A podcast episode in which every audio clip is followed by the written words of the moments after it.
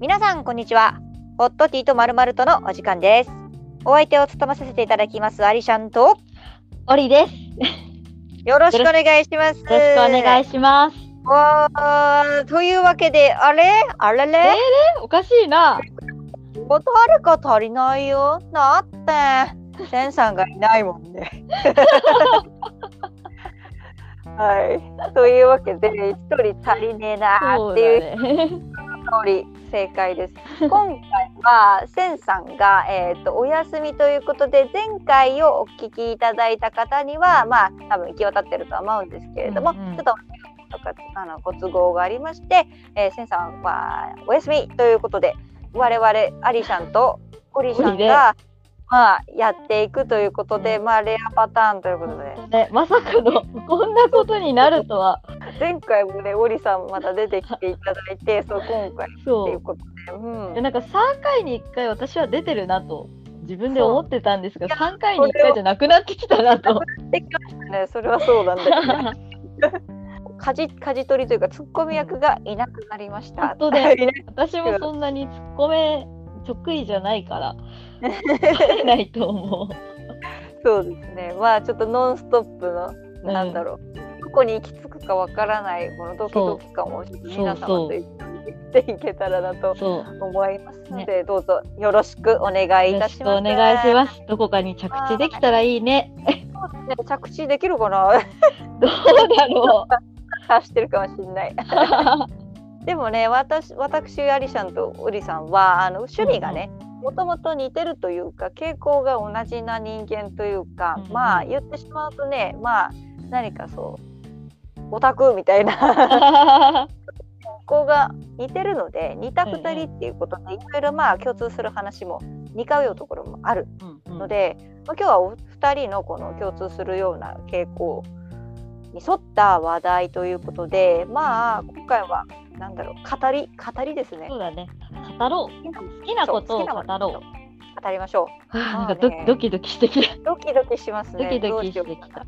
うんまあなんかそのリスナーさんとかにおすすめしたいとかその私私うんうんアリシャンにおすすめしたいってまあリコメンドですねお互いのなんかそのうんうん持ってる話題トピックスについてちょっとうん情報交換会ですこういうのが好きですそうそう名刺こうこういうのがね、推しですとかね。そうそうそうそうそう自己紹介オタクの自己紹介なんてそんなもんですよ、うんうん。そううん。ね、今ハマってハる、そうそう、ハマってるものについて話そうみたいなね。そうそうそうそうそうそうなんですよ。どっちからいきますか？私から行きたい。聞かせてください、はい。えっ、と、私が今ハマってるのは、うん、えっ、と、今、ソーシャル、いわゆるソーシャルゲームはいはいはい、なんですけども、まあ、魔法使いの約束。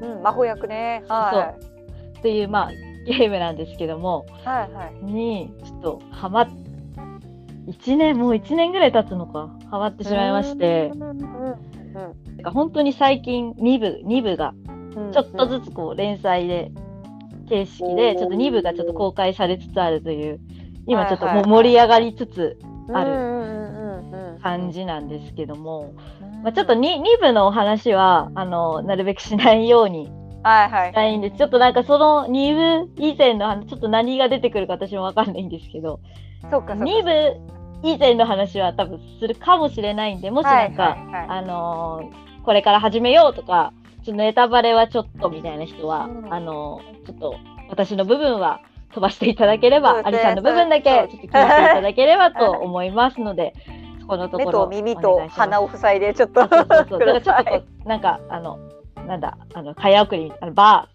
いうんうん。ー、スクロールバーみたいなのを、ちょっと して、ちょっと飛ばしていただければ 幸いです。あ、で、私何？推しを言えばいいのかな？話、話の内容言えばいいのかな？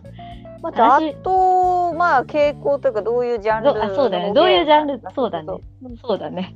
じゃあお話か。あ一応、その、話としては、はいはいうんとまあ、主人公が、うんまあ、プレイヤーが、まあ、主プレイヤーがいて、そうんのプレイヤーの、まあ、主人公がその現実世界から、はい。まあ、魔法使いたちがいる世界に飛ばされる、はいはい。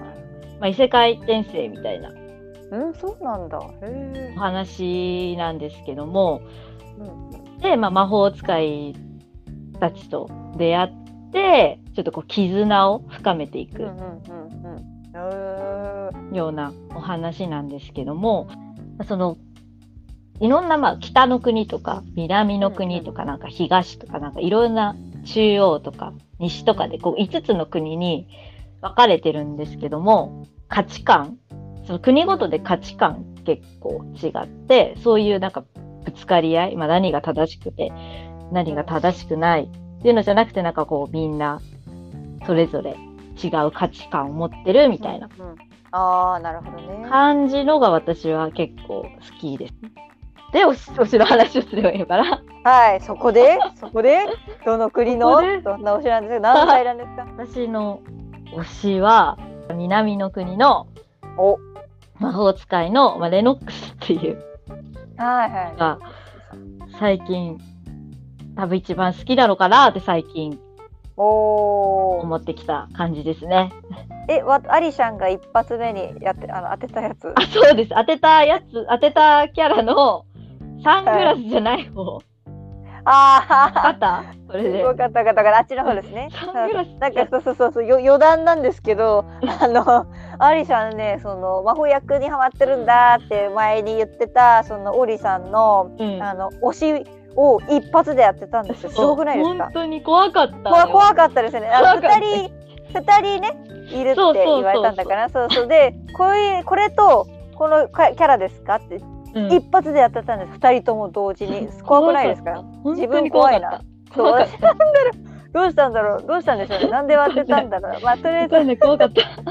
怖かった。怖かった。怖かった覚えがある、うん。自分で。そうそうそっちのもう片方の。あ普通の、あの、普通のメガメガネ、メガネ、うん。メガネキャラです。うんメガネキャラです。あっちの方ですね。はいはいはいはい。はいえので、で、どんなとこ好きになったか？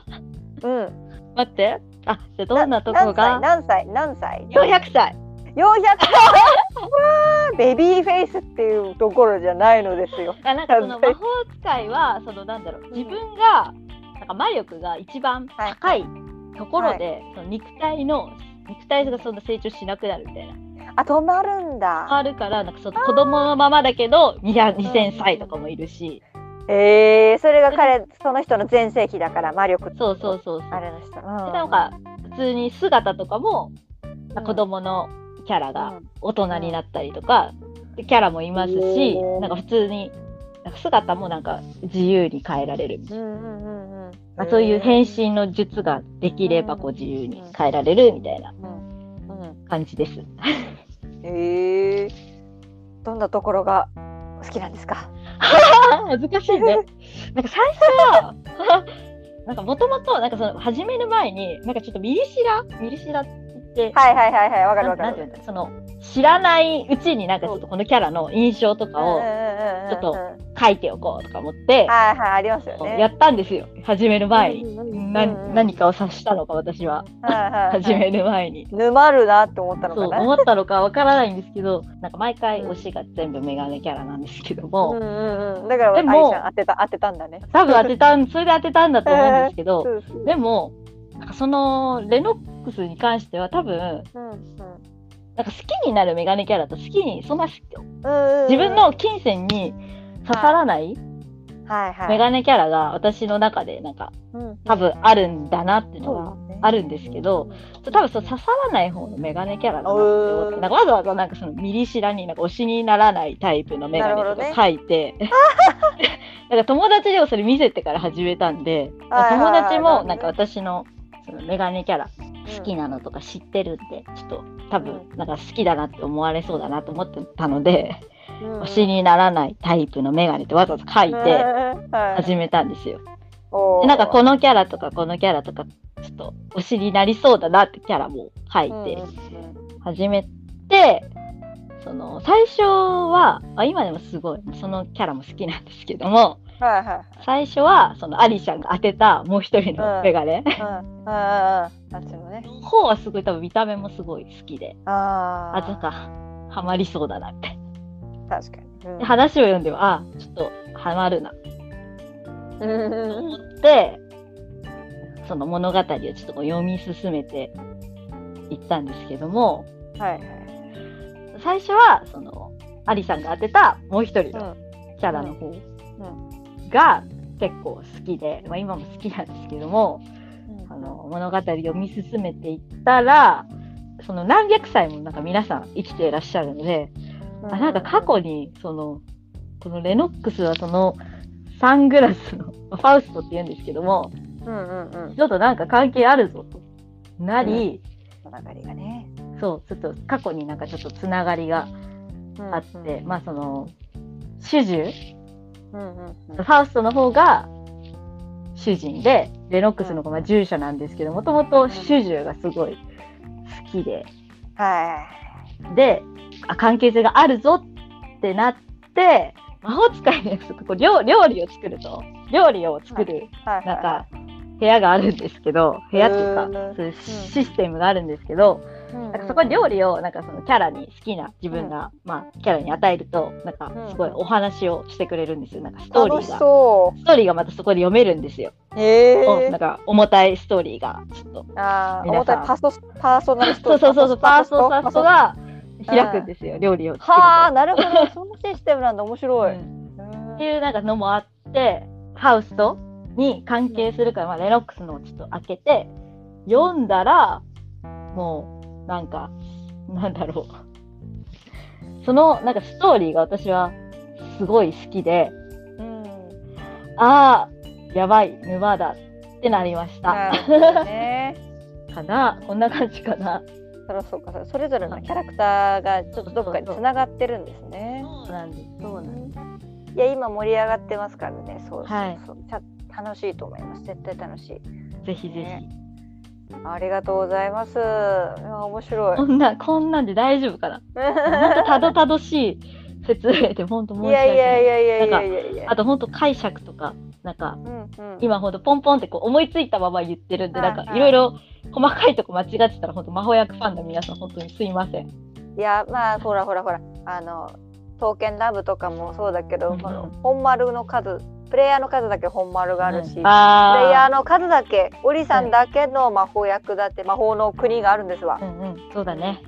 そういうことにしとこそういうことです。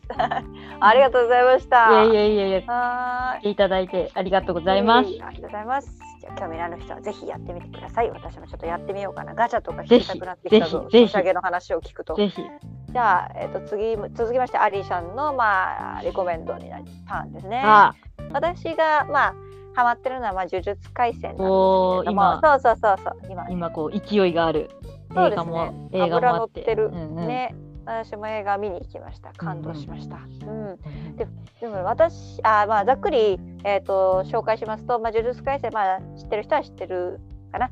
なんかとりまあ呪術師の話うんですね。あのダークファンタジーだけあって重たいんです全体的にテーマが。うんうんうんストーリー的にはその少普通の少年だった糸鳥君が呪術界呪術の世界にちょっとまあ足を踏み入れて呪術師としてまあ人々の闇とか呪いと戦っていくっていう話なんですけれどもまあい糸鳥糸鳥君実はまあ禁忌をね犯してしまうんです最初あの最初の話で。うんうんうんえっ、とね、まあ、呪呪物とかその呪術とかその呪霊って言ってとにかく、あのー人の負の感情から生まれる呪い呪霊っていうのがいるんですよ。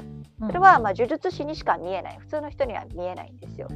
だけどそのうん世の中でね人が不審死を遂げたり自己死したりっていうのはまあなんかもう何割かが、あのー結構な割合を占めてるのが呪呪霊とか呪いによって不審死を遂げてるんだよっていう、まあ、そういう設定なんですよ。行方不明になったりとかそういう事件は大体呪呪いとか呪霊のせいだよ。人々のねストあのストレスとかその負の感情から生まれるもの闇から生まれるもののせいみたいな。でそれを払うのが呪術師っていうことで人社会とはちょっと隠れて秘密裏で動いているそういう組織みたいなそういう世界なんですよ。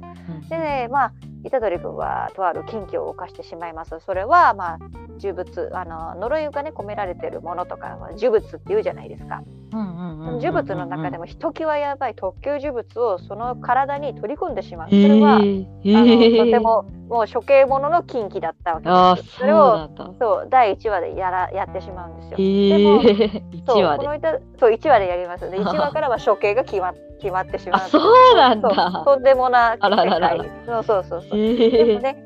まあ、あの人助けのために、まあ、この板取裕二君という少年は、とても、まあ、人一倍優しくて、うん、なんか人助けをねしたいっていうあの男の子だったので、まあ、人を助けるためにあのその体内に売り込むんですよ。あの虎杖君にはその呪いを払う力とか呪術師ではないので、一般人のためあの助けるってことができなかったんですよその土壇場の1話では。だからまあ取り込む取り込んだら自分にも力が宿るんだろうっていうことで飲み込んでしまうんですよ。えー、それがまあ両面少なの指というすごい人にはやばいものですね。はあ、そうそうそうそう。あの両面宿儺っていうのは、まあ、日本書紀にも出てくる大妖怪の名前でもあり実在しているとあの文献にも残っている、まあ、人物でもあるんですけど、まあ、この「呪術廻戦」という世界の中ではすごい呪いの王だったよっていう平安時代に実際いた人物っていう話、うんうん、それの指にミイラ化した指。飲んじゃった飲んじゃいましたっていう 結構ヘビーな怖いな、うん、怖いダークファンタジーです、うんうん、まあそうそうそう。だからそういう層にはあのダークファンタジーってことで怖いもの好きな、ね、人たちとか若者とかそういう人たちにはすごく受けてる。ああそうそうう。ん。私のそう私の推しは虎杖君なんですよ、主人公なんですよ。まあこの少年はまあとりあえずすごく複雑なまあ環境の子というか、うん、うんなんだろう。一見陽キャなんですよ。ね寝垢でね、陽キャで、うん、何の変哲もないっていう男の子なんですけど、うんうん、まああのー、この子はまあ身寄りがおじいちゃんしかいないので、へえあそうなんだ。そうそうそう。おじいちゃんもまあ1話でちょっとお亡くなりになっちゃうんですけどそうそう。あの、まあ、人をね手当たり次第できるだけでいいから人を助けろと、うん、感謝なんでされなくてもいいからとにかくあのお前は強いから人を助けなさいというふうに言って、おじいちゃんはあの言ってしまわるんですけど、そうまあ虎杖君はその言葉を、まあ、自分のね核として生きる指針として、あの物語中行動していくんですよ。まあ、優しいんですよ、彼。もともと優しいんだけど、いろんな人への思いやりとかの心を忘れず、でも呪術師になってもそれを忘れず、ね、まあ、行動、自分の信念人を助けたいっていう信念のもとに行動するんですよね、うんうん、その姿に私は、ね、ちょっと胸を打たれてしまって、一見すごい正統派主人公じゃないですか、うんうん、今今話をね聞くとねそんな感じだね、ででも実はそうではないと。へあなんかやっぱりそうなんだろう。まあ、肝心なところで彼はまあネタバレになってしまうから言えないところもあるんですけどやっぱりまあダークファンタジーということで彼や彼を取り巻く人たちは大変な目に遭います。まあ、彼はね、まあ、処刑が決まってるんです第1話で。うんうん、そうで彼の目標は正しく死ぬことなんです。はあ。彼の最終目標は死ぬことです。はあ。で、そうできるだけ呪いのせいで困ってる人、うんうん、死んじゃう人たあの助からない人を助けると自分がそれを、一応力を身につけたからね、うんうん、そうだからそしてただできるだけのできる範囲で人を助けてから自分は正しく死ぬっていう。それが彼のゴールなんです。これがねジャンプコミックスのその主人公の中でも結構異質なんじゃないかそ,、ね、それがちょっとね、うん、あんまり聞かない。かないですよね。後ろ向きなんですこの子の生き,、ね、生きる理由とかが今のところストーリーの構造上。そ,、のストーリー構造がまあえぐいえぐいと自分はね、思うんですよ。ね、だって海賊王になるわけでもないあの最強になるわけでもない、ヒーローになるわけでもない、そう。死ぬことなんだ、ね、そう死ぬことなんですよ。そう。こんなに明るくてね優しくて、まあ本当に普通の部分は普通の子なんですけど、ただ彼は、うんうん、彼はねまあその人を助けたいってそのためにはちょっと自分の体に穴が開こうがちょっとどうなろうがとりあえず体が動いちゃうみたいな感じの子なのでそこがちょっとね、うん、まあもともと非凡なそこがちょっとえちょっとなんかすごすごいなんかむしろいかれてるくらい禅の心を持っているというかなかなかそこは普通の人でもいないよねっていう度合いの禅の心を持ってるんですよ。と、うん、そうそこに惹かれて、まあ、彼を助けたいとか一緒にいたいっていう人が、まあ、後々ついてきたりするんですけれども、うん、そうそう。過酷なんだけど彼自身は明るくてそうそう。優しいっていうそういうところにね惹かれてしまうんですよね。なかなかいない、うん、いないタイプの主人公？うん、なんかねいい塩梅なんですよ。リアルの男子高生と、いやなかなかここまで全盛は人にはないでしょうってところの塩梅がすごいんですよ。なんか普通の高校生みたいな部分を見せてくれるんですよ。ギャップ？ギャップ。そうなんか、まあ、例えば1話で、まあ、おじいちゃんのお見舞いで花束を買って、花を池に、まあ、面会に行くんですよね。その時にアニメの演出なんですけど、なんか赤ちゃん赤ちゃんを連れたお母さんが一緒に、まあ、横断歩道を待ってるんですよ。待ち信号待ちしてて「であばばばぶ」っつって、まあ、赤ちゃんがちょっと あの虎杖君の花束に興味を示したのか手を伸ばすシーンがある。虎杖君はなんか「おっとっと」みたいな「スン」みたいな普通になんか別に別にみたいな顔でちょっと花束を持った僕ちょっとスッて避けるんですよ。ほうほうあのねここで普通にあのとあの単なるいい子いい子系なキャラのアニメキャラだったら、多分赤ちゃんとかお母さんに向かって「ニコあバブバブ」って一緒になんか「いい子だね」みたいな感じであやすと思うんですよ。でも虎杖君は別にってちょっと避けるんですよ。普通のリアル男子高生リアルリアルだとさ多分そうなんじゃない？っていう行動をするんですよ。ただのいい子ちゃんとか成人じゃないんですよ。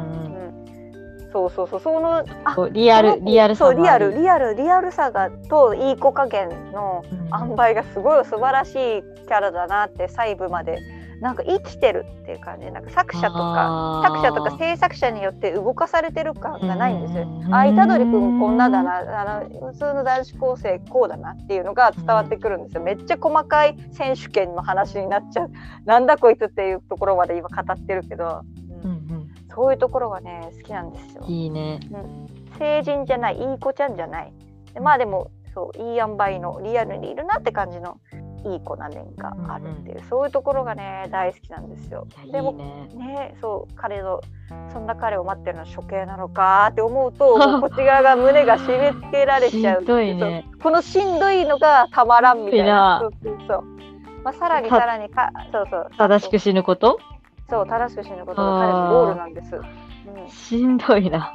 そう。でなんかやっぱりあのー、まあ、主人公なんていろいろ隠された比率とかやっぱりあるんですよ、ジャンプコミックスあるあるなんですけど、どうも出生がきなあの首相がきな臭いというか生まれが、うん、秘密があるということで、そこでちょっとやっぱりファンとしてはねなんかこわごわ、ドキドキだね、そうそう。絶対なんか彼は幸せのルートはないんじゃないかって思うくらいにファンの欲目を見ても。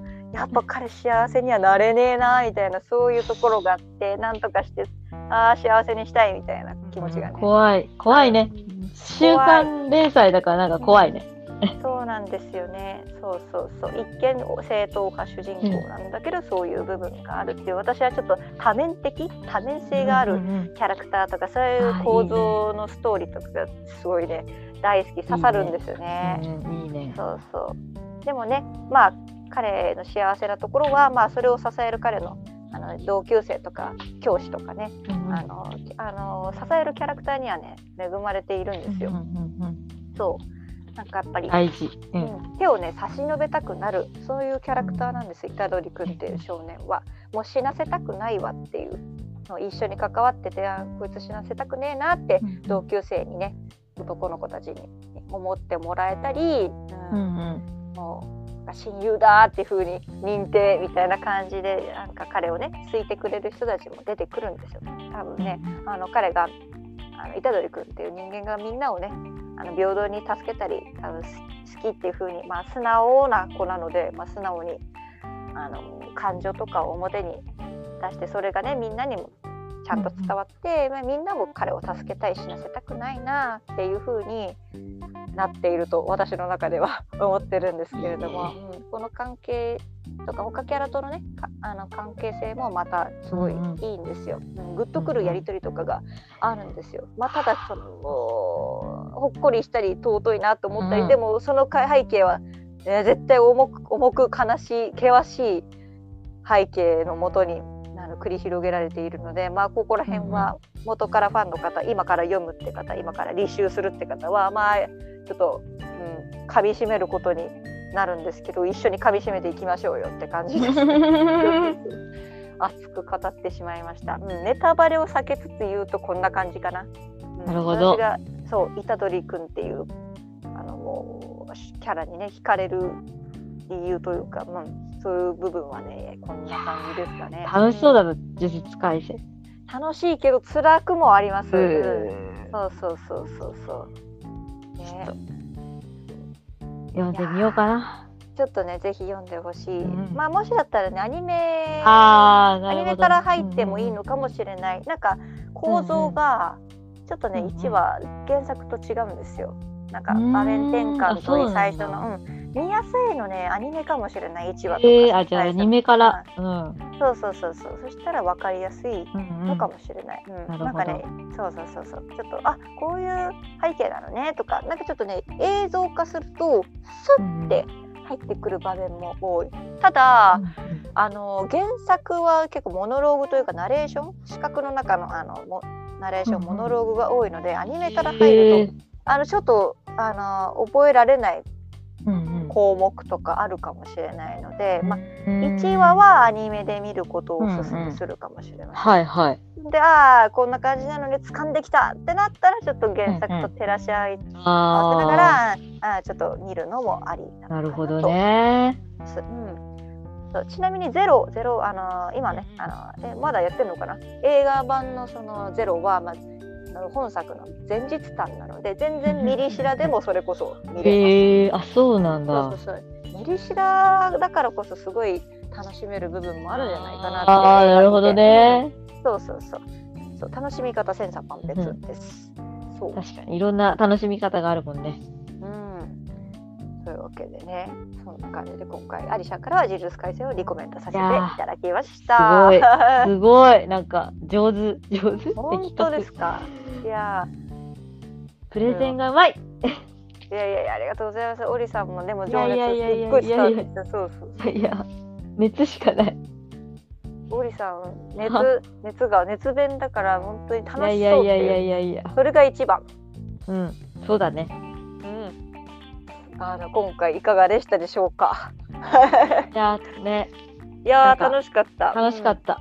うん。なんか自分は、すごい、私の話になっちゃうけど、なんか仕事がすごい忙しかった時とか、精神的にちょっとこうしんどいなーって時に、うんうんなんか全くなんかそういうゲームとかアニメとか、うんなんか見ても、まあ、心動かされることはあっても、なんか推しとかが全然できなくて、友達友達とかになんか推しができないとか、なんかずーっと、そそれも結構長年、うんうんうんなんか相談するぐらいなんか、推しができなくて。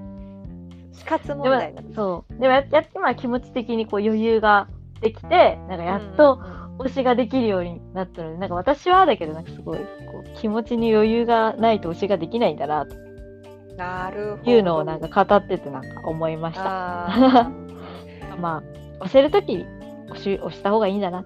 ーそう推しはね押せるときに押すべしうんそうこれ鉄則うん、ギャルの鉄則 ギャルの。ギャルじゃなくても鉄則みたいなところありますようんうん。そう推しのいる生活はね本当に潤うそうそう、うん潤う。そうそうそうそうそう生きる理由そう。生きる理由よ余裕をもたらすし生きる理由にもなるしそうそうそうそうなんかね肌が活性化してる感じしますよ。マジで、うん。わかる、わかる。それはわかる。ななんのこっちゃって人も分かるって人うんうん。もきっと賛両論だと思うんですけれど、うんうんうんうん。まあ皆さんもねあのこういう推しがあるよいるよ。っていうねジャンルゲーム何でも問わずあの応募フォームにてね応募してあの教えてくださるとありがたいです。こちらでもね紹介したり私もちょっとね履修できるものはね履修したいなって思ってるので、うんぜひぜひぜひ教えてください。うん、好きなもの私もね、うんなんか調べたりしたい。ね、そうそうそうそうぜひぜひ知りたい。ね、ということで、まあ、よろしくお願いいたしおます。願いします。はい、じゃあ、えっ、と、こ今回はこんな感じでということで、はい、いかがでしたでしょうか？ね、二人会こんな大感じで。こんな感じでいいのか、いいんですか。ね、いいのかな？いいのかいいな。来週も二人会なんだよね。来週も二人会の予定です。はい、頑張りましょ頑張りましょう。どうなることやら。う。ね。温かくね、見守っててください。守っててください。はい。じゃあここらでお知らせです、はいこの番組ではお便りも募集しております。えー番組のトップページにも応募フォームがありますし、ツイッターもやっております。アットマークホットティーアンダーバーまるまるローマ字は小文字です。こちらで検索すると出てくると思います。こちらにも応募フォームがございます。また、感想もお待ちしてます。えーハッシュタグホットティーとをつけて投稿していただくと、こちら見つけに行きたいと思います。どんなことでもお便り、感想お待ちしております。もちろん今みたいな、えー、と推しのおすすめとかも全然どしどし応募してください。というわけで、じゃあ今回はこんな感じで終わりたいと思います。はい、今回はアリシャンと、オリーでした。あはい、ありがとうございました。ありがとうございましたはい、時間もお願いします。